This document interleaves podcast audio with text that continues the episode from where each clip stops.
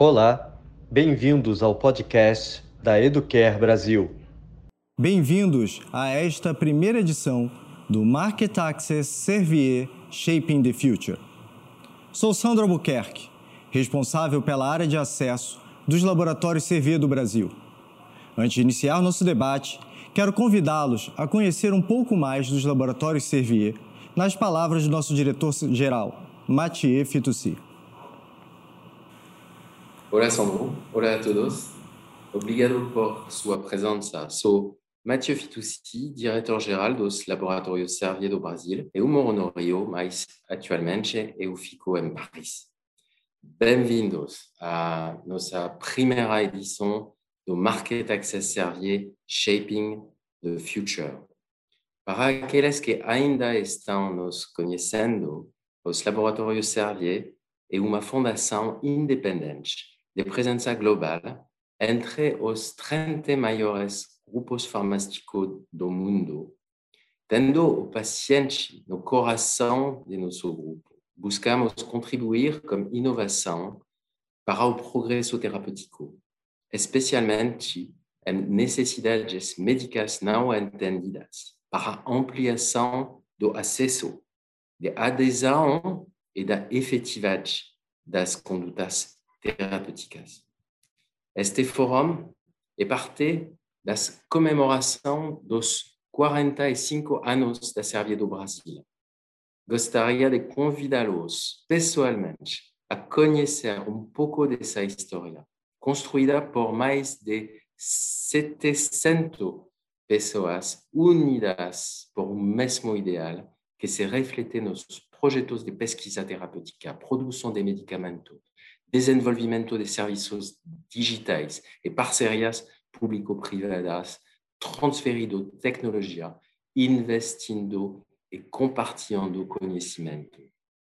O Shaping the Future é um espaço de vocês, para vocês, como único objetivo de fomentar discussão, trazendo oportunidades para reflexões a partir de outras áreas de conhecimento e que podemos agregar valor ao debate para para o progresso contínuo na saúde suplementar. Nosso objetivo, como este fórum, é sempre poder trazer à luz novas perspectivas para o debate no contexto de saúde suplementar ou do SUS e tentar contribuir na disseminação e discussão de novas ideias.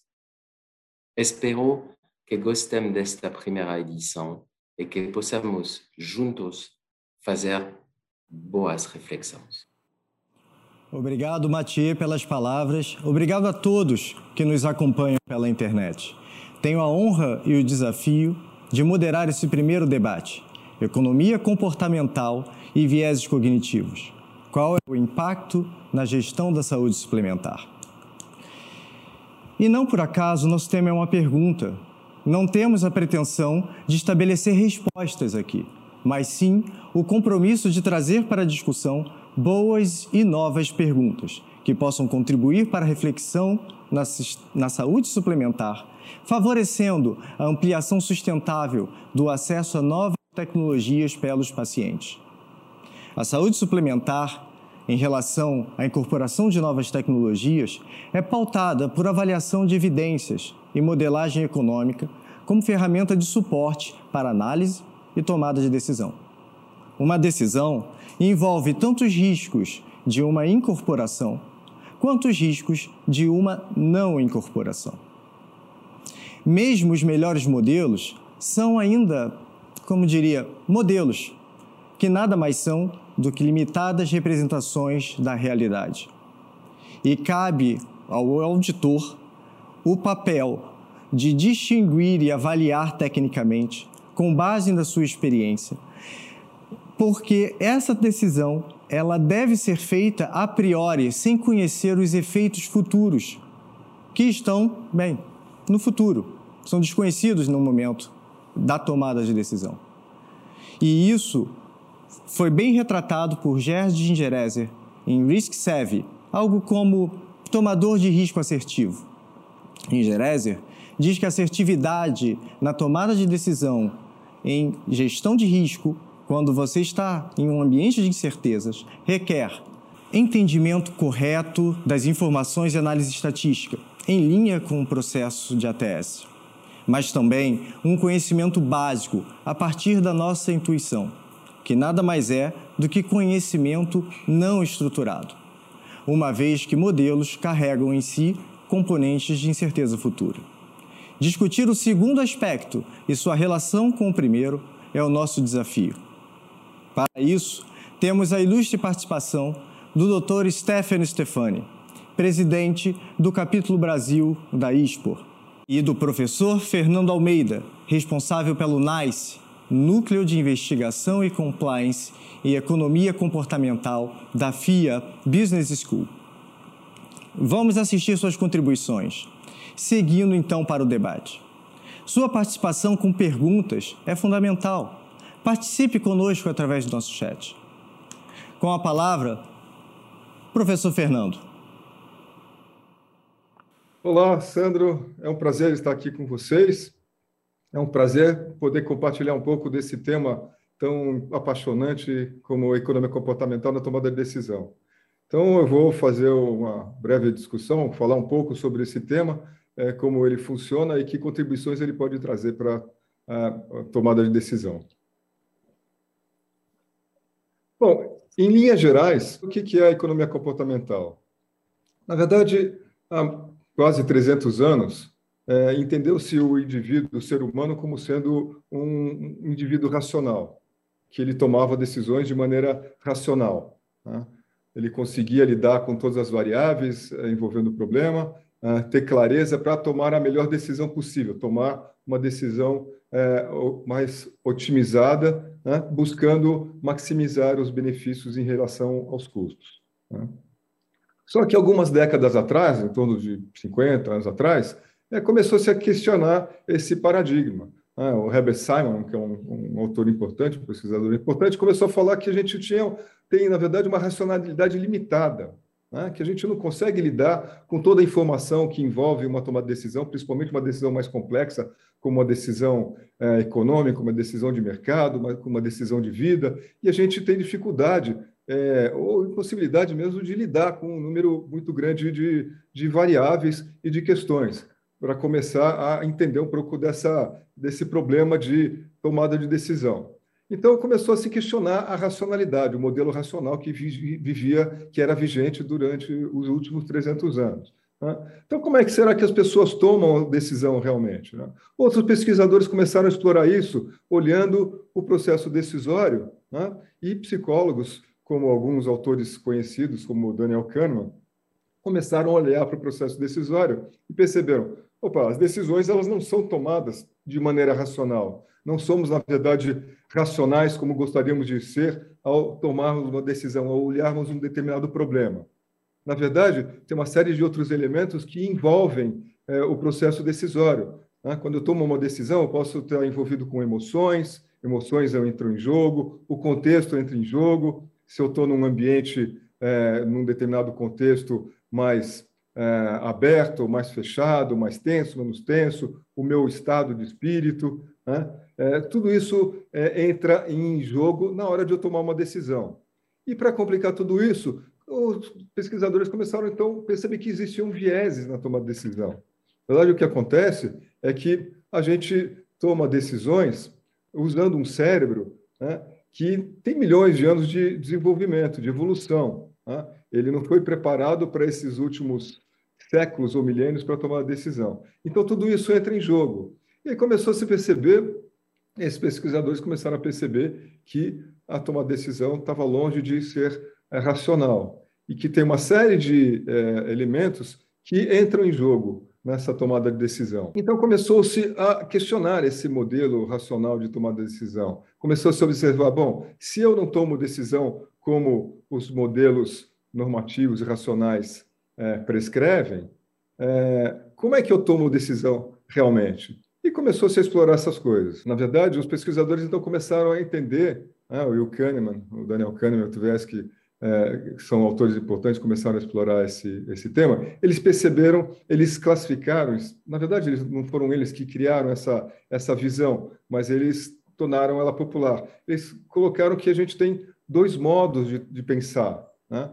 Ficou célebre, inclusive, um livro deles que é chamado é, Rápido, Devagar, Duas Maneiras de Pensar, onde eles falam: eu tenho um, sistema 1, um, que é um sistema automático, que toma as decisões de maneira imediata, muito rápida, sem raciocinar, sem olhar para o problema, parar e pensar, que é o modo de tomar decisão do que eles chamaram de sistema 2. Né? Então, o sistema 1 um é o sistema automático. Eu, quando, por exemplo, eu estou olhando um determinado objeto, minha mão aqui na frente, eu sei que ela está mais perto do que a porta, mas eu não preciso parar para pensar, para medir isso. Isso é automático, isso vem automaticamente. Ou o exemplo cérebro do Daniel Kahneman, onde ele fala 2 é, mais 2. Quando eu falo 2 mais 2, na hora vem o 4 na cabeça. E além disso, então, começou-se a perceber que eu tinha vieses cognitivos, né? vieses que distorcem é, a maneira como eu percebo as coisas, como eu olho a tomada de decisão, como eu tomo decisão. E aí o que, que acontece? É, começou a se explorar um pouco mais isso. Bom, se eu não tomo decisão de maneira racional, se o indivíduo não é racional, como é que essas coisas acontecem? Ah, começou a se explorar e perceber que é, muitas das decisões que a gente toma, é, muitas vezes, a maioria das vezes, elas estão no controle desse processo automático, que não, não necessariamente é consciente, ele é automático, ele vem e, e, e age. E a gente começou, então, a desenvolver essa área, começou a explorar mais, tentar entender mais como é que essas coisas funcionavam. E fomos percebendo esse, esses processos não conscientes de tomada de decisão e como eles influenciam o processo decisório. Né? Então, tem exemplos bastante é, marcantes que a gente pode ver aí no, no livro do Kahneman, por exemplo. Um, um, que eu gosto bastante, eles fizeram um experimento onde eles colocaram uma máquina de café num, num escritório e lá na máquina de café em cima da máquina de café, eles fizeram variar toda semana uma imagem no topo da máquina de café. Então, na, na primeira semana, eles colocavam sempre uma imagem em uma fita, né? uma fita em cima, assim, da máquina de café. É, uma primeira semana era uma imagem de flores. Né? E eles faziam alternar, na semana seguinte era uma imagem de óleos. E o que, que eles queriam? Na verdade, lá quando você ia lá tomar café, tinha um, um cestinho onde você podia contribuir para é, comprar o pó do café. Né? Então, ah, bom, se comprar o pó do café, você, é, você vai tomar café, então você pode ir lá colocar um dinheirinho para contribuir com a compra do pó de café. E aí, o que, que eles perceberam? Quando eles variavam, na medida que eles variavam a imagem que aparecia no topo da máquina de café, as pessoas colocavam contribuições diferentes. E olha que curioso, quando eram flores que apareciam, nas semanas que apareciam flores no alto da tela, né, no alto da, da máquina de café, as pessoas contribuíam menos. Quando apareceu a imagem de olhos, que aparecia só a imagem do, do olho aqui, né, as pessoas contribuíam mais. Se eram olhos dóceis, elas não contribuíam tanto quanto se elas vissem uma imagem assim mais é, agressiva de olhos. Ou seja, o fato de terem olhos agressivos fazia com que as pessoas contribuíssem mais. Né? Bom, mas e daí? Tudo isso se processava de maneira não consciente. E mais, se você perguntasse, então, justamente para as pessoas, não, mas você acha que essas, você sentiu que essas imagens influenciaram a quantidade de dinheiro que foi dado? Pessoas negavam, não, eu não, imagino, eu dei o dinheiro que achei que tinha que dar. Então, o que, que acontece? A gente tem processos de tomar decisão e, na maioria das vezes, a gente não percebe por que está tomando as decisões. Né? Tem um outro pesquisador, autor interessante, importante, que é o Dan Ariely, que ele justamente pergunta para a gente: estamos no controle das nossas decisões? Né? E o fato é que não estamos. Então, foi isso que começou a se perceber. Estamos longe de serem plenamente racionais é, quando tomamos decisões. Somos frequentemente influenciados por vieses cognitivos, por um cérebro que aprendeu a funcionar e aprendeu com uma experiência ao longo de milhões de anos né, que está preparado para lidar com questões pré-históricas. A gente tem um cérebro pré-histórico né, e que é influenciado por viés cognitivos. O que, que acontece? Uma vez que a gente não tem é, a percepção do que por que eu estou sendo influenciado, por que estou tomando uma decisão, eu começo a perceber que, é, como eu disse, as minhas decisões são é, tomadas sob influência de diversos aspectos, emoções, né? o contexto, ou mais é, importante, são influenciadas pela maneira como o problema se apresenta para mim, como o problema é apresentado. Né? De acordo com a maneira como o problema é apresentado, eu tomo uma decisão numa direção ou outra. É aí que a economia comportamental começou a, a evoluir e a explorar esses aspectos dos vieses cognitivos dos comportamentos não conscientes. E o que é interessante, né, que a economia comportamental percebeu, é que muitos dos nossos comportamentos eles são é, não conscientes, mas eles são previsíveis. Né? Mesmo a questão do exemplo lá do, do pó de café, né, do, do dinheiro, a gente sabe então que, que se eu colocar uma imagem mais agressiva de olhos, as pessoas vão contribuir mais. Né? Então eu tenho um comportamento previsível e não necessariamente racional. Por que, que ele não é racional? Porque é uma imagem de olhos, isso não deveria, racionalmente falando, fazer com que eu desse mais dinheiro, né? porque eu estou com aquela imagem lá. Como, por exemplo, é, um, um, uma pesquisa que foi feita há, há algum tempo atrás, onde é, foi é, avaliado aí o processo de doação de órgãos. Né? Então, o que, que se é, observou? Que existiam é, grupos de países onde você tinha um, um, alto grau de doadores de órgãos, um número, a porcentagem alta da população era doadora de órgãos. Em outros países, a porcentagem da população que doava de órgãos, doava órgãos, era bem baixa. Né? E por que que havia essa diferença? Né? Por que que alguns países os cidadãos escolhiam é, predominantemente doar órgãos, em outros países eles escolhiam predominantemente não doar órgãos? O que acontecia era que na verdade, você é, é, nascia já com uma escolha estabelecida. Né? Em alguns países, você, ao nascer, você automaticamente vira doador de órgãos. Se você não quiser ser doador de órgãos, você vai lá, entra no processo administrativo e fala: Eu não quero ser doador de órgãos, e você é, retrocede nessa, nessa decisão que foi é, estabelecida do nascimento. Em outros países é justamente o contrário que acontece. É, eu nasço é, não doador de órgãos, se eu quiser doar órgãos, eu vou lá e faço o procedimento e passo a ser doador de órgãos. Tá? Agora, o que, que acontece? É, o fato de eu ser doador de órgãos ao nascer, considerado já direto doador de órgãos ao nascer, ou não ser doador de órgãos ao nascer, não deveria mudar a, a, estatística de doação de órgãos. Tá? Porque eu, racionalmente falando, deveria de maneira isenta, olhar para a questão sempre, a partir de uma certa idade, que eu já consigo avaliar isso, eu tomo a decisão, eu quero ser doador de órgãos, eu quero, ou não quero ser doador de órgãos. Então, racionalmente, não deveria haver diferença entre um, um grupo de países e outro. Mas o que, que acontece? Acontece é que essa definição estabelecida é, de início pelo governo faz com que é, ela se estabeleça como predominante. O que, que acontece então? Quem decidiu se eu vou ser doador de órgãos não sou eu, foi a, a política estabelecida. Ou seja, por que, que isso acontece? Isso acontece porque existe um dos vieses bastante é, importantes, é o que a gente chama de viés do status quo. Né? A gente tem uma tendência a se manter numa é, situação é, criada, né, numa linha de decisão, e não questionar essa linha de decisão. Né? Então, eu decidi por uma coisa, eu tenho a tendência de manter. Né? E eu tenho, é, na verdade, uma dificuldade em mudar isso. Né? Então, isso é usado, né? isso pode ser usado para estabelecer esse tipo de condução do processo decisório, digamos, de, de estruturação do processo decisório, né? porque as pessoas tendem a se manter naquela posição que foi colocada. Né?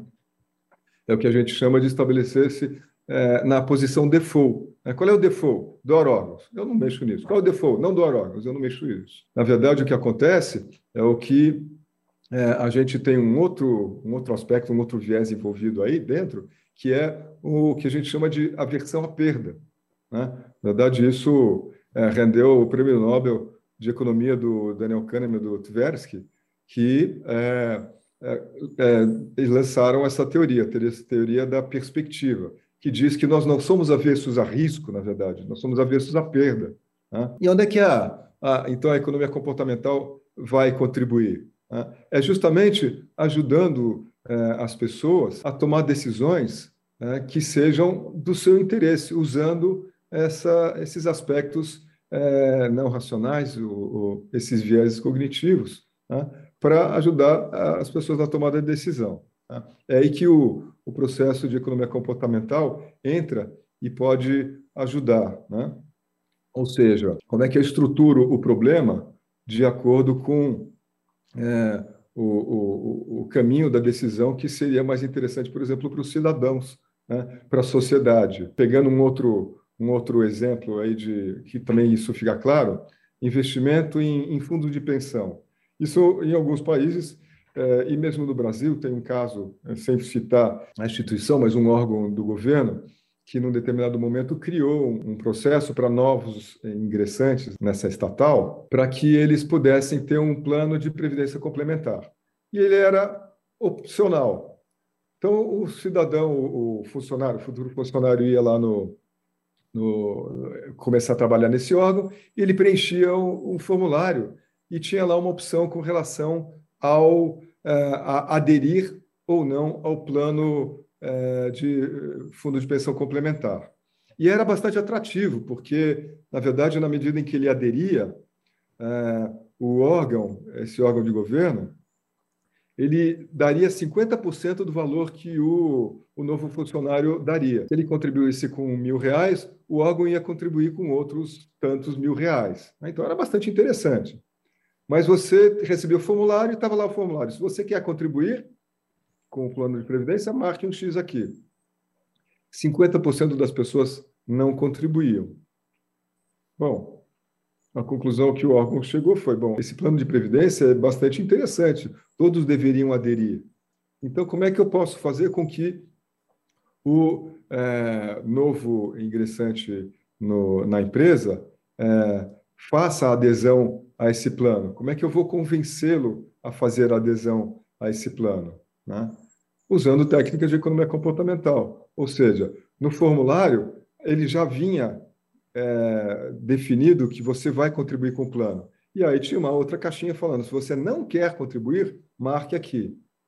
E as pessoas não marcavam, e aí 85% das pessoas passaram a serem é, contribuidores do plano de previdência, ou seja, passamos de 50% para 85%, simplesmente mudando a opção default. Bom, eu acho que é, a grosso modo, é um tempo curto que a gente tem para falar sobre economia comportamental, mas a grosso modo é essa a ideia. A gente, a partir é, desse comportamento humano que não é racional, porque o nosso cérebro ele é um cérebro que tem né, comportamentos é, é enviesados, é, tem processos automáticos, inconscientes é, que funciona. A partir da, dessa percepção e desses processos não racionais, a gente é, consegue entender como as decisões são tomadas e, eventualmente, contribuir para melhores decisões, usando essas técnicas de,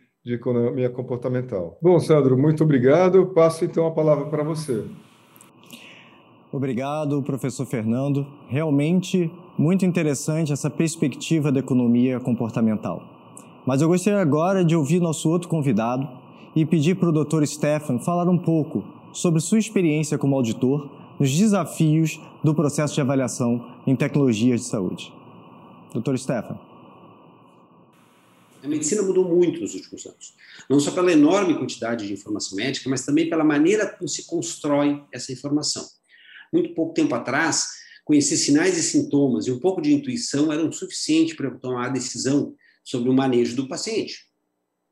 Ficou muito claro para nós que nós precisamos de uma ferramenta que é medicina baseada em evidência, uma construção científica que tenta anular muitos dos nossos erros e das percepções equivocadas cognitivas e trazer dados construídos de uma maneira melhor para poder chegar em conclusões objetivas. Então, grandes estudos que possam randomizar placebo de um lado ou algum tratamento específico versus a alternativa que nós estamos testando, e aí eu chego na conclusão, eu posso quantificar melhor quanto aquilo pode mudar a vida do nosso paciente. Só que, como a medicina tem se tornado rápida, também a necessidade de novas ferramentas se tornou importante. Por exemplo, a gente tem tanto subgrupo de pacientes dentro da mesma doença, câncer de pulmão, vários subgrupos, uma leucemia, vários subgrupos, dentro das doenças cardiovasculares, vários subgrupos. Portanto, talvez um paciente com hipertensão arterial não tenha uma doença só, ele pode ter um subtipo específico. E eu poder identificar esse subtipo através de biomarcadores, através de uma interpretação muito mais complexa e sofisticada do microambiente da doença, vai nos demandar estratégias melhores, como, por exemplo, algoritmos que nos aceleram a tomar de decisão. Talvez a pandemia tenha nos mostrado isso de uma maneira muito clara. Eu preciso, mais do que nunca, uma ciência muito bem construída para chegar na conclusão, mas eu não posso esperar muito tempo para chegar nessa informação, por isso que eu preciso, sim, me adaptar ao mundo que vem se adaptando e construir soluções em cima disso. Agora, a outra questão que claramente mudou: os tratamentos ficaram muito caros. Por vários motivos. Um motivos mais óbvios é porque os pacientes têm vivido mais, isso é ótimo. Eles têm sobrevivido a doenças muito graves, vivem mais tempo, o sistema, evidentemente, vai custar mais caro. Agora, também é o fato de novas tecnologias, elas têm sido muito mais complexas no seu desenvolvimento, portanto, elas também são mais caras. São bons efeitos colaterais, mas elas vão inferir numa situação que nós chamamos de toxicidade econômica. Significa custos muito altos, de uma forma ou de outra não tem mágica. Este custo vai ser distribuído entre pacientes, entre usuários, entre sistemas de saúde. Não há um dinheiro novo, ele simplesmente vai ser realocado de maneira que ele possa oferecer a melhor eficiência possível. E essa é a ferramenta que nós temos que trabalhar e usar a tecnologia nessa direção. Significa, eu preciso entender que se eu tenho aquele recurso, eu tenho que poder escolher como eu faço para que o mesmo dinheiro ofereça o melhor desfecho possível para os pacientes e possa me ajudar a escolher quais são as principais prioridades na tomada de decisão. Eu vou investir em vacinas, vou investir em TI, vou investir em remédios para câncer ou medicamentos genéticos, vou investir em terapias preventivas ou terapias curativas. Óbvio que se eu tivesse recurso infinito, eu ia investir em tudo isso. Mas, infelizmente, os recursos não são infinitos. E a tomada de decisão de onde eu devo, pelo menos, priorizar e iniciar, ela não pode ser intuitiva. Ela não pode partir do pressuposto de que o conceito é muito claro se eu não puder medir isso. E a necessidade de medir é fundamental. Ela é fundamental para nos afastar, novamente, desse viés cognitivo de só lembrar daquelas situações ou que deram muito certo ou deram muito errada, ou daquela percepção de que, se eventualmente alguém falou que funciona desse jeito, deve sempre funcionar, ou que não funciona desse jeito também nunca deve funcionar. Obviamente, a maneira de tentar limpar essa percepção é através de uma tecnologia mais complexa, mais sofisticada e mais ágil. A construção científica ela parte do pressuposto também de que houve toda uma obediência numa metodologia que possa ser replicada depois. Eu vou identificar se aquele paciente que nós estamos trabalhando ele se encaixa nos critérios de determinados estudos, portanto, eu tenho menos incerteza na hora de extrapolar o resultado de um estudo para o mundo real. Da mesma maneira, eu preciso ter certeza que aquele próprio paciente vai se beneficiar do tratamento e ele, de alguma maneira, possa retroalimentar o sistema com seus dados, para que ele sirva também de apoio epidemiológico para os próximos pacientes. Então, um dos conceitos mais populares e mais interessantes que tem sido debatido do ponto de vista de aquisição de informação são dados do mundo real. Dados do mundo real, eles tentam eliminar aquele ambiente um pouco artificial, que é um estudo clínico, que é muito controlado, eventualmente ele é controlado demais até para o mundo real, e ele passa a verificar preferências dos pacientes, portanto, desfechos relacionados a preferências dos pacientes, desfechos relacionados a uma evidência do mundo real. Eu identifico quem são os pacientes que efetivamente vão ter a melhor chance de se beneficiar daquela intervenção, portanto, eu ofereço para eles o tratamento que está sendo avaliado, e ao mesmo tempo, a tecnologia me permite tirar deste grupo aqueles que não vão se beneficiar. Eu liberto esses pacientes, portanto, para investir em estratégias diferentes. Não é que eles mereçam ou não mereçam, ou mereçam mais ou mereçam menos, mas eu consigo dividir este grupo entre aqueles que realmente vão ter impacto da intervenção que nós estamos propondo. Alguns conceitos são fundamentais para a gente poder estabelecer uma forma mais assertiva de resposta, como, por exemplo, eu tenho que ter certeza que a construção científica, os estudos clínicos que vão dar base para minha tomada de decisão são muito claros. Eu tenho que, no mundo real, deixar de fazer várias coisas que são feitas porque sempre foram feitas e frequentemente são consideradas desperdício quando a gente olha com uma certa crítica. Não é incomum pacientes chegarem no consultório com uma lista enorme de exames que nem todos vão ajudar a tomar decisão. E a solicitação ela foi feita porque era muito simples fazer, porque era muito confortável, porque tinha acesso. O que nós temos que fazer é um treinamento muito claro de uma rede credenciada para libertar o nosso orçamento de desperdício e aí poder, eventualmente, investir em inovação. todas essas etapas da investigação científica, todas essas etapas de aquisição de informação e de adoção de tecnologias complexas deve ser não só estimulada, mas como premiada.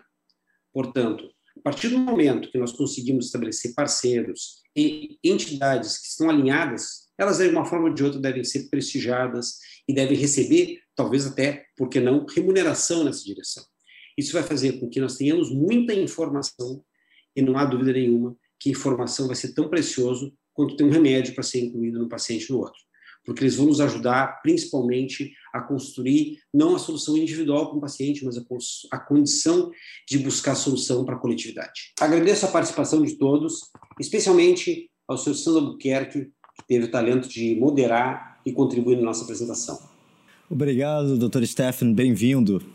Obrigado pelo convite. Prazer poder voltar a um espaço que não é tão virtual assim, poder conversar sobre um tema que é tão interessante, tão presente. E é verdade, viu? Ele não é mais uma opção, ele passou a fazer parte da nossa agenda porque os problemas estão na porta. É verdade. Mas antes da gente iniciar o debate, temos que não escapamos tanto assim, né? Temos uma parte do, do, dos nossos convidados que está virtualmente, que é o professor Fernando. Ah, Bem-vindo. Boa noite. Boa noite, é um prazer estar aqui com vocês para discutir esse tema apaixonante e ver quais são as interfaces que a gente consegue fazer com a área da saúde, né? Economia comportamental e a área da saúde. Muito bom estar aqui. Okay. Bem, Fernando. Bem-vindo. Para iniciar nosso debate, para aqueles que estão nos assistindo depois na gravação, bom dia, boa tarde também, assim a gente fecha o ciclo. Mas já temos algumas perguntas interessantes. Vou aproveitar alguma parte das contribuições de vocês para poder posicionar uma questão. Nós já tivemos dois laureados com o Prêmio Nobel de Economia, como citado pelo professor Fernando, Kahneman Tversky e o Richard Thaler. Esse último com um trabalho que foi muito ligado à correlação e à otimização de tomada de decisão em políticas públicas através de um processo que ele chama de arquitetura de escolhas. Ele postula, né, através da evidência empírica que ele pesquisou e acumulou dados e avaliou resultados que as pessoas, quando estão diante de um processo de tomada de decisão, e é uma decisão difícil, complexa, que o impacto dessa decisão você só vai ver lá na frente, né? Você não tem dados à sua disposição precisos de como vai se dar no futuro e, portanto, você tem pouco feedback. Um nudge, um empurrãozinho, muitas vezes pode ajudar a neutralizar alguns vieses naturais, como o viés do status quo citado pelo professor Fernando, e com isso melhorar o processo. Eu gostaria da sua opinião, doutor Stefan, e depois ouvir um pouquinho também do professor Fernando. Como você acha que a economia comportamental pode contribuir nos processos da saúde suplementar? Doutor Stefan, começando por você. Claro. Uh, primeiro, a gente tem que entender que o ambiente tem um nível de complexidade que deve levar em consideração que a gente tem um Brasil muito dividido, viu? Isso é um problema muito duro, onde em 200 milhões de pessoas, mais de 200 milhões, a gente vai ter em torno de 40 milhões de pessoas, 20% da população, que tem acesso à saúde suplementar. Todo mundo, inclusive esses 20%, tem acesso ao sistema público. E a tomada de decisão, ela hoje envolve uma pergunta na nossa anamnese, que é se o paciente tem plano de saúde ou não. Isso deveria ser abolido de qualquer sistema de saúde. Eu não poderia escolher tratamentos melhores ou piores porque o paciente tem um plano de saúde ou não. Então, eu tenho que entender que esse nível de complexidade, ter dois Brasil dentro de um Brasil só, é, ele tumultua mais. Tem outro fator complicador que é o fato da incorporação de tecnologias de saúde nos criar uma perspectiva muito difícil de prever. Então, quando eu acho que aprendi as respostas, as perguntas mudaram. A medicina que a gente fazia 10 anos atrás é totalmente diferente. Inclusive, eu, eu me arrisco a dizer que se aprendeu mais na última década de medicina do que na soma da medicina até hoje. Portanto, é exponencial o crescimento. Bom, dentro da saúde suplementar é verdade. Nós precisamos começar a usar métodos mais claros, mais objetivos e principalmente reproduzíveis para diminuir as incertezas. A partir do momento que eu tenho métodos reproduzíveis para reduzir incerteza, toda a saúde suplementar que tem a vocação de trabalhar com risco vai se sentir mais confortável. Então, eu deixo de olhar só para uma lista de coberturas obrigatórias. Eu vou querer olhar para aquilo que vai realmente oferecer mais valor para o sistema talvez economizando, inclusive.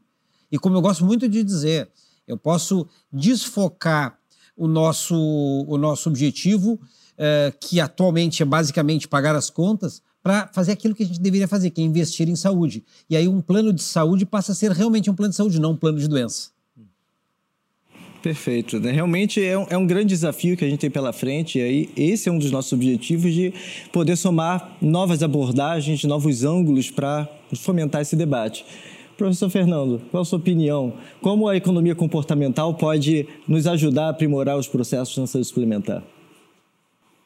Então, essa questão da, da, da tomada de decisão né, do, é, sobre questões da saúde é interessante ouvindo a conversa de vocês, ou do professor Dr. Stefan, é que existem dois universos de tomada de decisão. Tem o universo daqueles que fazem a, as políticas públicas e tem o universo daqueles que são os pacientes, que eventualmente podem é, decidir é, é sobre que caminho seguir. Né?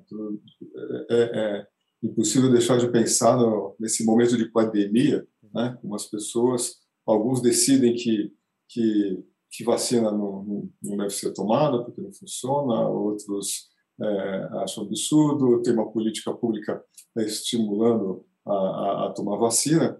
E, do ponto de vista de, de economia comportamental, é justamente lidar com esses aspectos não racionais no processo decisório para tentar ajudar as pessoas a caminharem, tanto do lado do poder público, né, ajudar é, é a, a, a, a gerar melhores alternativas para o paciente, quanto para o próprio paciente poder é, é, caminhar por uma alternativa que seja mais interessante para ele, né?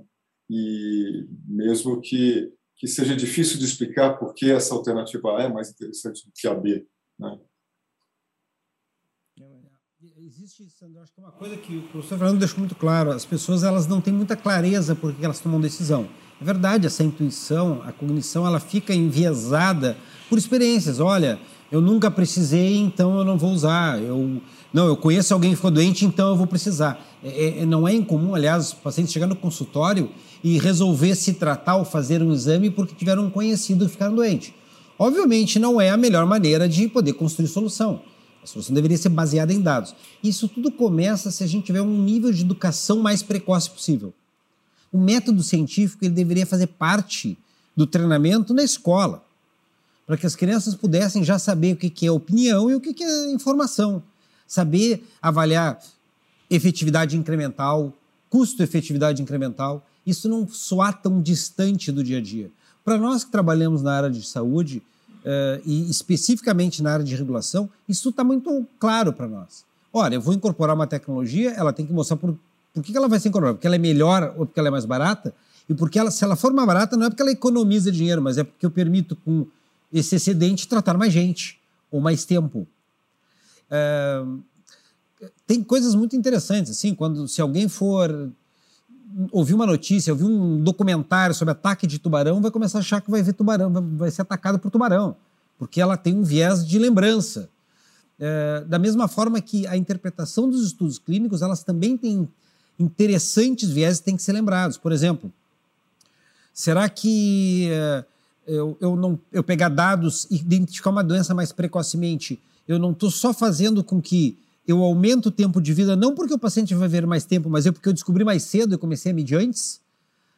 Para poder corrigir isso, existem fórmulas, existem estatísticas, existem métodos que têm que ser feitos pelo especialista. E aí a gente tem que dar um pedir um voto de confiança da população de uma forma ou de outra, que isso tem que estar na mão de pessoas que trabalham e estudam sobre isso. Ela definitivamente não é uma ciência de WhatsApp, não é uma ciência de grupos de redes sociais. Verdade. Nós temos um fenômeno comportamental que passa muito pela educação, que quando as pessoas contratam um seguro de carro, a gente não vê elas procurando a primeira árvore né, pela frente para bater e receber o dinheiro do seguro.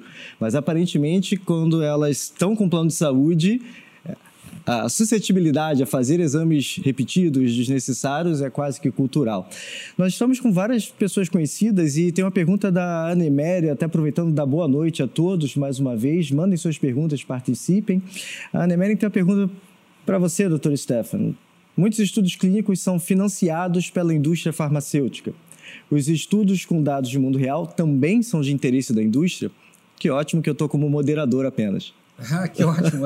Não, muito boa, muito conveniente. Assim, ó, não há dúvida nenhuma que a, a, iniciativa privada tem uma vocação de desenvolvimento uh, de tecnologias de saúde muito mais ágil, e de vacinas. A gente não tem nenhuma vacina ainda desenvolvida que não esteja linkada a, a uma indústria farmacêutica. É, isso, isso é legítimo, viu? Desde que o método seja muito transparente, as publicações sejam bem feitas e sejam avaliadas por pares e principalmente se potenciais conflitos de interesse sejam declarados. E isso tem que ser avaliado. Os dados de mundo real, uh, eles basicamente são de interesse de todo mundo, de todos os atores, porque eles vão filtrar um pouco o, a informação que acontece no dia a dia. Existem estimativas que talvez em algumas doenças um terço dos pacientes sequer se encaixaria no estudo original que está sustentando aquela recomendação. Será que esses dados vão nos ajudar? Podem ajudar. Por exemplo, dados de mundo real permitiram que algumas drogas avaliadas em câncer de mama em mulheres fosse depois ampliada a bula para câncer de mama em homem. Homem também tem mama, então também pode ter câncer de mama. Só que esse dado não tinha sido avaliado no estudo clínico, mas extração de dados de mundo real confirmaram que esse benefício também existia. É interesse da indústria? Claro, ela vai vender mais, mas é principalmente interesse dos pacientes. Então, do ponto de vista prático, nós não podemos é, criar esse cenário binário, assim, onde pode ser o interesse da indústria que vende ou o interesse de quem paga. Na verdade, é interesse da coletividade. Perfeito. Esse é, é um grande desafio. ver que tem realmente muita é, relação aí com quando a gente fala de método científico da, da área da medicina com a área da economia comportamental, porque realmente é, a gente na área de economia comportamental sempre prega justamente ter é, métodos científicos e rigor para saber o impacto de influências que você gera é, numa tomada de decisão. E, e justamente, é, como disse um colega outro dia, é impressionante hoje em dia como todo mundo acha que sabe sobre tudo, né? tem opinião sobre tudo. Né? Então, é, você vai no médico e você fala, bom, eu vi, é, eu vi que, no Google que é importante fazer isso. Né? O que você acha que eu devia fazer? Bom, devia olhar no Yahoo também, né? Então, não, não é bem por aí. Então, a, a, o rigor né, né, nessas informações, é, nesses estudos e nessas conclusões que são tiradas é muito importante, mas a gente tem a tendência, isso a gente mostra justamente é, em, na, na, área de economia comportamental, é, a, a, ser, o, o, cérebro ele é ruim do ponto de vista de estatística, né? e faz, gera essas situações que o Dr. Stefan estava falando. Né? Eu, eu levo em conta uma informação que está muito impactante, muito presente na minha, é, na minha mente. Né? Então, é, morre muito mais gente de carro, por exemplo, mas eu tenho, muito mais, tenho medo de andar de avião, né? porque quando cai um avião, morre 200 de uma vez. Né? Um acidente de carro acontece toda hora, vira uma coisa banal, né? e a gente é, subestima né? É, dados, é, criando uma estatística intuitiva que é uma tendência que o cérebro tem, né? quando na verdade é extremamente importante ser rigoroso na, nas, na, nos estudos e nas opiniões e respeitar quem realmente está é, é, é, da área e está colocando uma opinião, né? não se deixar levar por é, o, a vizinha tomou tal remédio, então eu vou experimentar também, porque para ela deu certo. Né? É interessante, Fernando, que tem às vezes detalhes. Eu vi em pacientes no consultório, por exemplo, que fumam e dizem assim: não, não, não quero tomar vacina porque é substância química. Pô, você está fumando! então as pessoas, de novo, elas não conseguem nem equacionar isso de uma forma muito racional, né? Aí quando tu começa a ilustrá-los, eles enxergam. Olha, obviamente, uma pessoa vacinada tem muito menos chance de ficar doente. E, e serve, aliás, para todas as vacinas, nós não estamos falando só de Covid, para todas as áreas. Da mesma maneira que. É, é, outro exemplo prático. Se eu disser que eu tenho um remédio que reduz 20% a chance da pessoa ter câncer de mama, mais ou menos 20% de ter câncer de intestino, ela reduz 80% a doença osteomuscular, em torno de 15, 20% a chance de demência. Diminui a chance de queda na idade adulta. Uh, e esse remédio é de graça, que é dar caminhadas, 150 minutos de caminhada. As pessoas ouvem, mas elas não conseguem transformar isso em ação. Se fosse um comprimido, elas tomariam. Uhum. Porque a sensação que se tem é que o esforço é menor. É imediato. Da mesma maneira que as pessoas podem ter uma ideia e ficam com aquela história, e talvez seja por conta de criação, tipo, não, o bom remédio é o que tem um monte de efeito colateral, o que arde cura. Não, ao contrário, o bom remédio é aquele que dá boas respostas e, idealmente, menos toxicidade. evidente que no futuro não vai ter muito sentido imaginar que nós vamos furar a veia de alguém para dar um remédio. Para mim é muito claro que é muito improvável que medicamentos deixem de ser todos comprimidos. Medicina está indo em toda, está indo nessa direção. É muito menos consegue dominar melhor a biologia, mas ainda assim existem pessoas que têm a sensação de que o remédio venoso ou intramuscular é mais forte, porque foram treinadas dessa forma.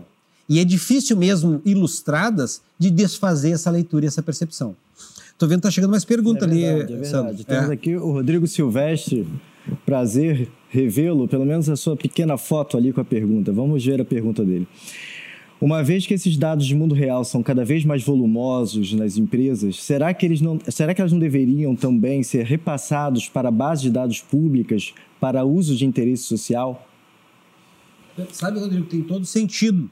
É, Eu, casualmente, eu estava numa discussão com, com um grupo eh, europeu essa semana de Real World eh, Evidence, tá? dados do mundo real. Qual é o problema prático? Nós temos que obedecer a LGPD, temos que obedecer regras de confidencialidade, informação cada vez mais rígidas. Até aí, eh, nós vamos aprender o caminho para, seguindo as regras, captar informação. Mas eu acho que talvez o maior desafio é garantir para quem tem a informação que compartilhar de uma maneira responsável e cuidadosa vai realmente se traduzir em benefício coletivo. Que para nós é muito claro que vai acontecer, porque eu passo a ter mais dados, mais informação, e novamente eu retroalimento o sistema e vou conseguindo informações mais rápidas. Mas eu tenho que dedicar tempo, esforço e recurso para poder buscar dados do mundo real. Jogar num banco ah, público, por exemplo, tem lógica, sentido, mas tem que pensar quem é que vai bancar isso. E quem vai extrair de forma responsável informação com metodologia científica correta.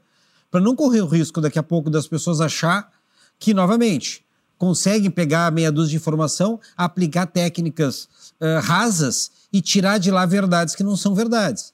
Portanto, antes de disponibilizar a informação, a gente tem que garantir que esse dado vai ser usado da maneira correta. Temos uma outra pergunta aqui. No mundo real também tem um aspecto das variáveis não controláveis, né? Você está no mundo real, você não sabe que variáveis estão influenciando lá, que eventualmente tá, podem estar mudando os resultados, é, né? Correlações espúrias, né? Sim. Mudando resultados. Esse é um tema muito interessante. O, o, você tem, tem razão, e o Sandro mencionou claramente, por exemplo, uma coisa é o viés, que é clássico isso, que é o que a gente chama do risco moral. O risco moral é o camarada que diz assim, olha, eh, já que eu tenho plano, eu vou usar. Já que eu tenho plano, pede tudo, doutor. Não, mas é que vai ser particular, então, então, então já não pede tudo. Olha, não pode mudar, né? Na verdade, não pode mudar. Eu conto uma historieta, vale a pena. Eu estava com um colega fora do Brasil, e aí um, um- um- coordenador de um plano de saúde na Suíça estava contando como é que era, e esse colega levantou e perguntou: vem cá, quanto tempo demora entre um paciente do sistema privado e do sistema público para conseguir, por exemplo, uma cirurgia ortopédica? Aí o, o- o- o palestrante olhou e não entendeu a pergunta. Ele se virou para mim, estava dando aula também, e disse: podia me ajudar na. tra- Eu acho que eu não entendi o inglês dele. Eu disse: não, tu entendeu absolutamente o inglês dele. A pergunta é se tem diferença. Ele disse: não, mas não tem diferença. A única diferença é que o privado ele pode escolher um quarto melhor, vai ter um frigobar no quarto, vai ter um desconto lá para higiene, para higiene dental, vai ter um desconto na academia, mas ele não vai ter uma medicina que vai demorar mais tempo ou vai ter desfechos diferentes, porque tem plano ou não.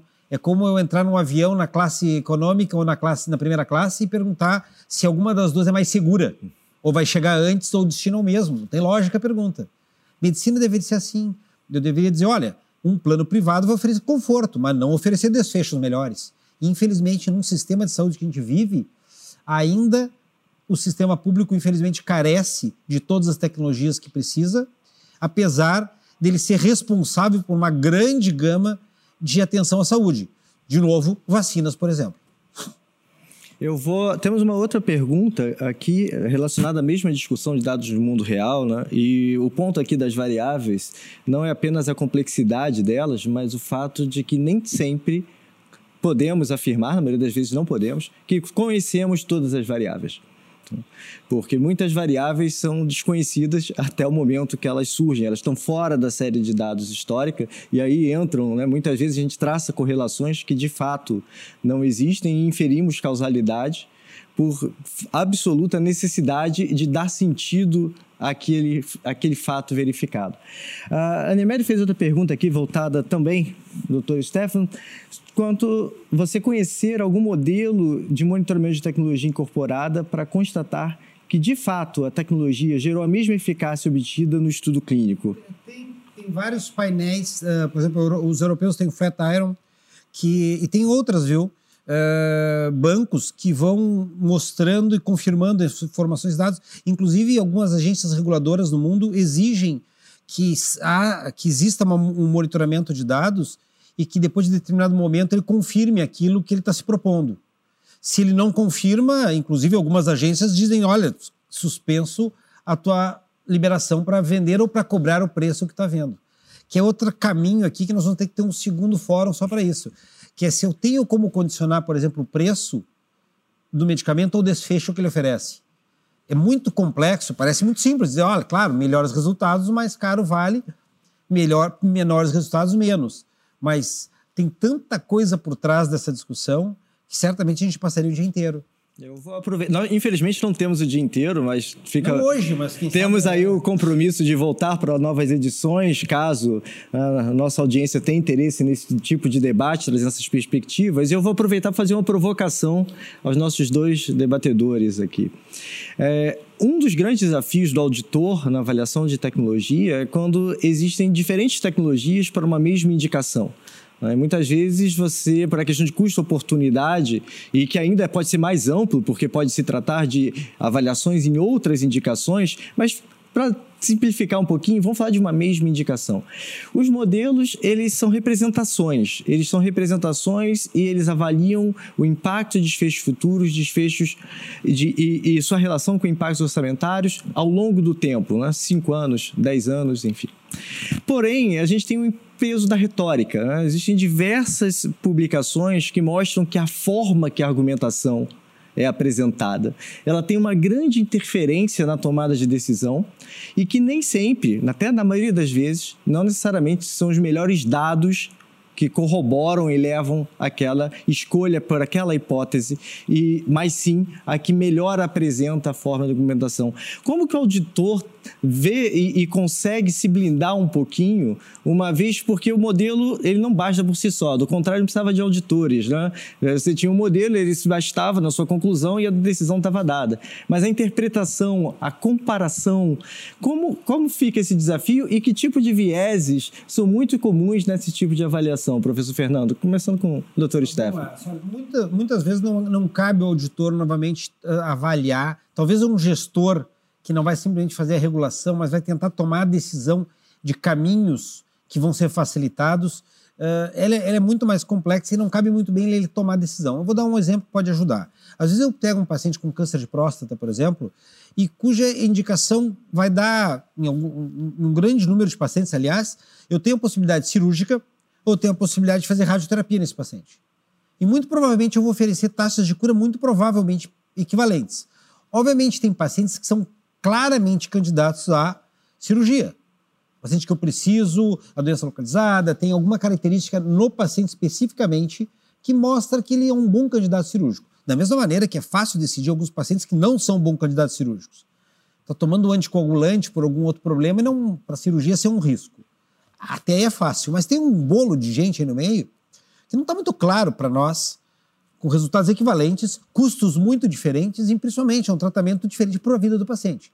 Se ele for no cirurgião, frequentemente tem uma chance muito maior dele se encantar pelo procedimento cirúrgico. Da mesma maneira, se ele vai no radioterapeuta, ele pode dizer, olha, radioterapia comigo. Óbvio que ele já vai no, no, no, no especialista pré-condicionado, novamente, por vieses, eventualmente porque conhece alguém que fez e deu muito certo ou que não deu certo, por exemplo. Ou porque ele ouviu falar. Mas o mais importante disso tudo é que as pessoas elas estão se baseando não em respostas objetivas e claras, mas na vontade e na informação que chega por aí. Uh, vamos lá. Se eu estou saindo agora daqui do estúdio e eu torço a perna e eu vou ter que ir para um hospital para botar uma tala no pé, tá? Qual é o hospital que eu vou escolher? Alguém vai dizer, ah, o melhor é o hospital X ou Y e normalmente eles estão escolhendo o hospital melhor, não porque ele tem resultados melhores, mas porque tem o melhor marketing, porque tem melhor, a melhor uh, é, corpo clínico, porque ele conhece, porque ele também não sabe se é o melhor corpo clínico, porque tem melhores resultados, porque os resultados não são publicados. Então, tu acaba eh, indo para o lugar que é ou mais perto, ou tem a melhor hotelaria, ou tem o melhor marketing, ou tem os médicos mais conhecidos, e não vai no lugar que deveria ser o único motivo de eu ir, que é o que tem melhor chance de me beneficiar, que é o que tem melhor resultado. Obviamente tem mais um fator. Atende o convênio, não atende o convênio? Então, vamos lá.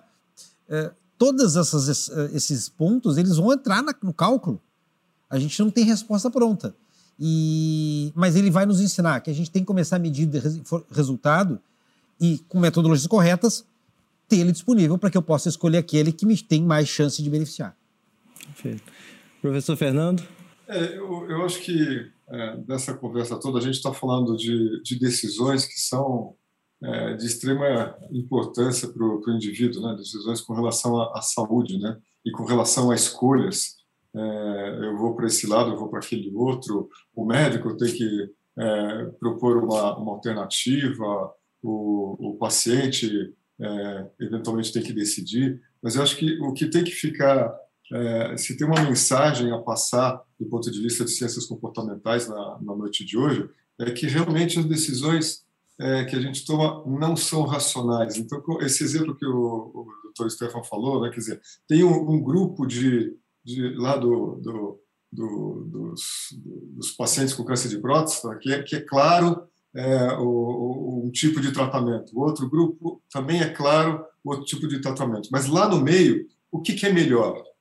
E a, a verdade é que é, a gente não decide racionalmente sobre o que é, é, melhor, por mais que a gente tente, porque a gente tem todos esses vieses aí de, de, de raciocínio, de, é, que influenciam a minha percepção. E, por exemplo, você falou, ah, que tipo de vieses é, impactam? Por exemplo, o viés da confirmação. Eu já vou predisposto a uma determinada alternativa isso é muito mais forte do que é, uma decisão racional. Né? Então, tem um caso que não é dentro da área de medicina, mas a gente poderia até pensar num, num exemplo desse tipo. Né? Então, é, digamos, eu tô, vou fazendo, fazer uma analogia, eu não, eu não conheço experiência, experimento desse tipo, mas imagine que tem um grupo que é a favor de é, desculpe é, ousar entrar na área de, de, de, vocês, mas imagine que tem um grupo de, de pessoas que, que é a favor da radioterapia e o outro grupo é a favor da, da cirurgia. Né? É, isso, na verdade, teve um, um, estudo onde se pegou pessoas a favor de pena de morte e contra a pena de morte. Né? Então, tentando fazer um paralelo entre as, as duas coisas.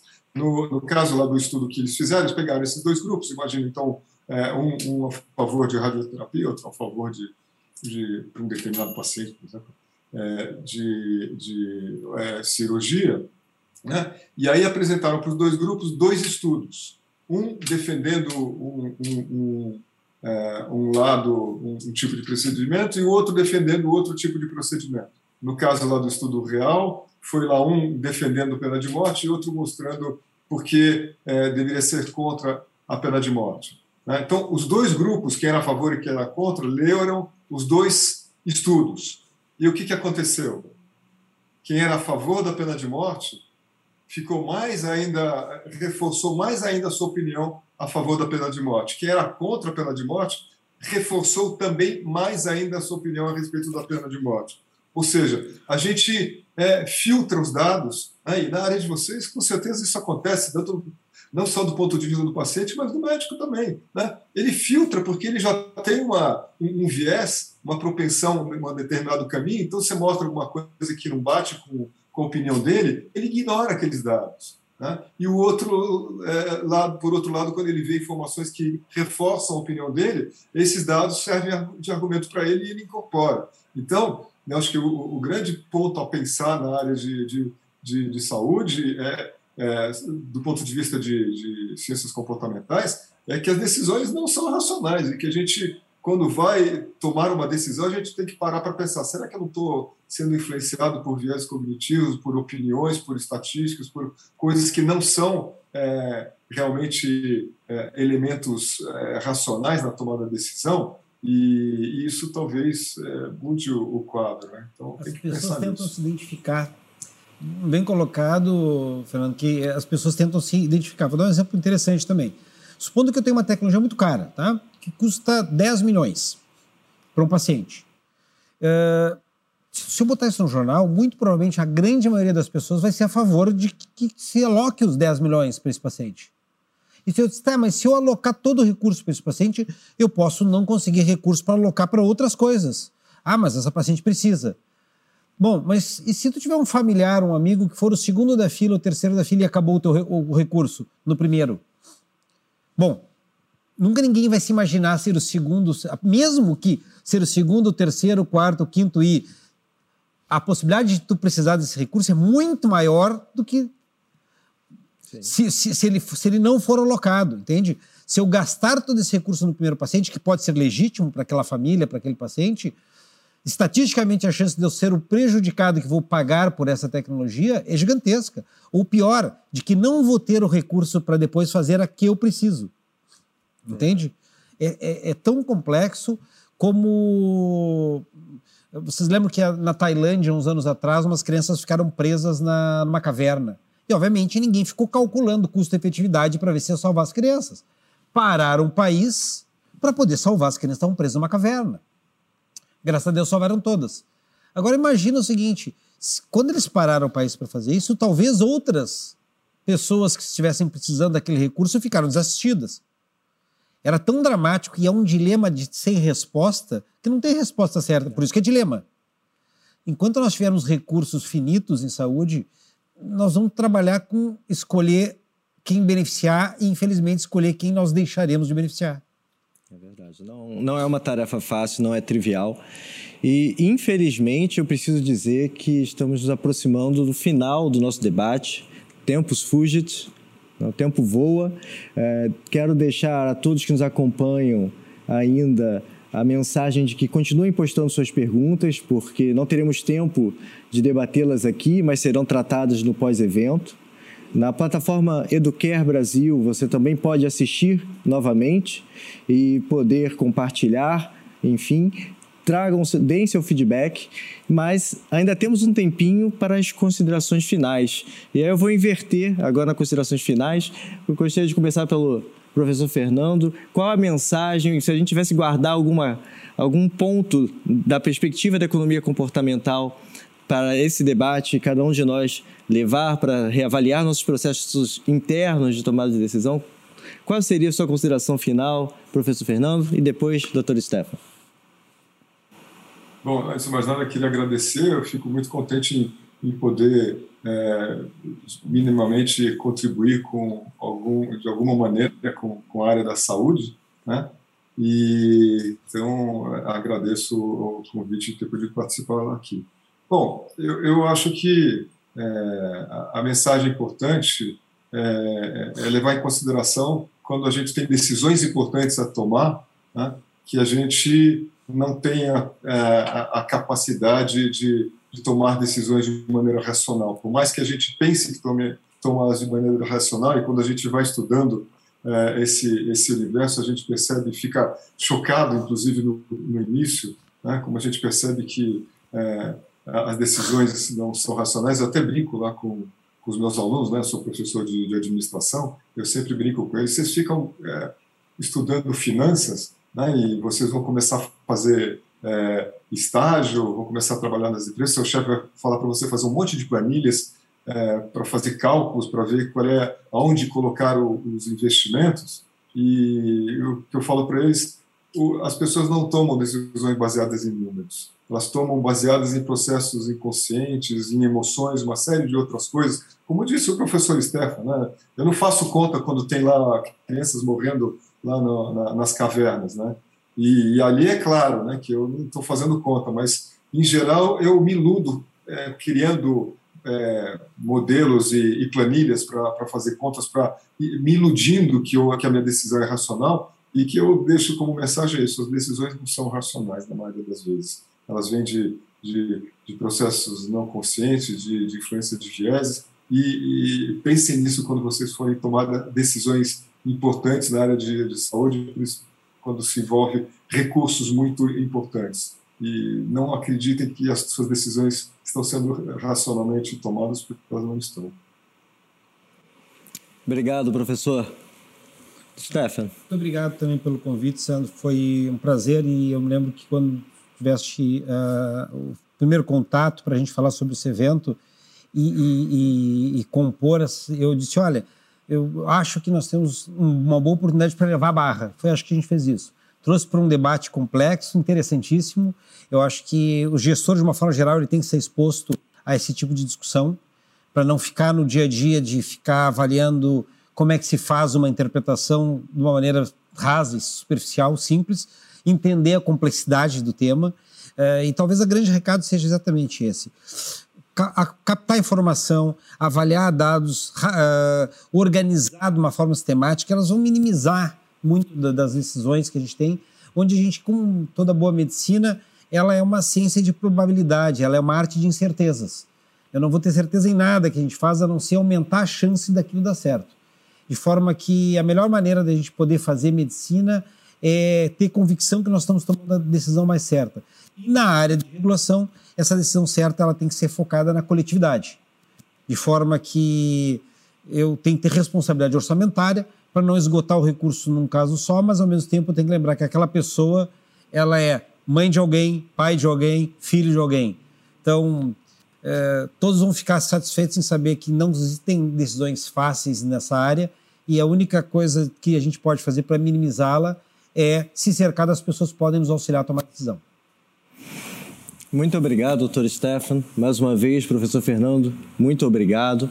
Eu gostaria de deixar aqui meu agradecimento a cada um de vocês que nos acompanharam nessa jornada, também ao nosso diretor de acesso da Servier, toda a equipe de acesso, mas principalmente agradecer também a cada um de vocês que tem um interesse genuíno de aprender mais, se desenvolver e procurar, né, como no caso, entender como nós somos influenciados por forças que não compreendemos nem percebemos, e a partir daí, por entender um pouco melhor disso, a gente pode melhorar o nosso processo interno, nossa autocrítica na tomada de decisão, levando a decisões mais assertivas. Talvez não haja uma decisão correta, única, em escolhas tão difíceis e completas, mas podemos melhorar os processos de tomada de decisão, atingindo um nível de assertividade, elevando a barra cada vez mais. Eu acho que esse é o desafio e a responsabilidade de cada um de nós. Muito obrigado. É, continuem conosco para próximos eventos, próxima edição do Shaping the Future com um novo tema, um novo debate. Até mais!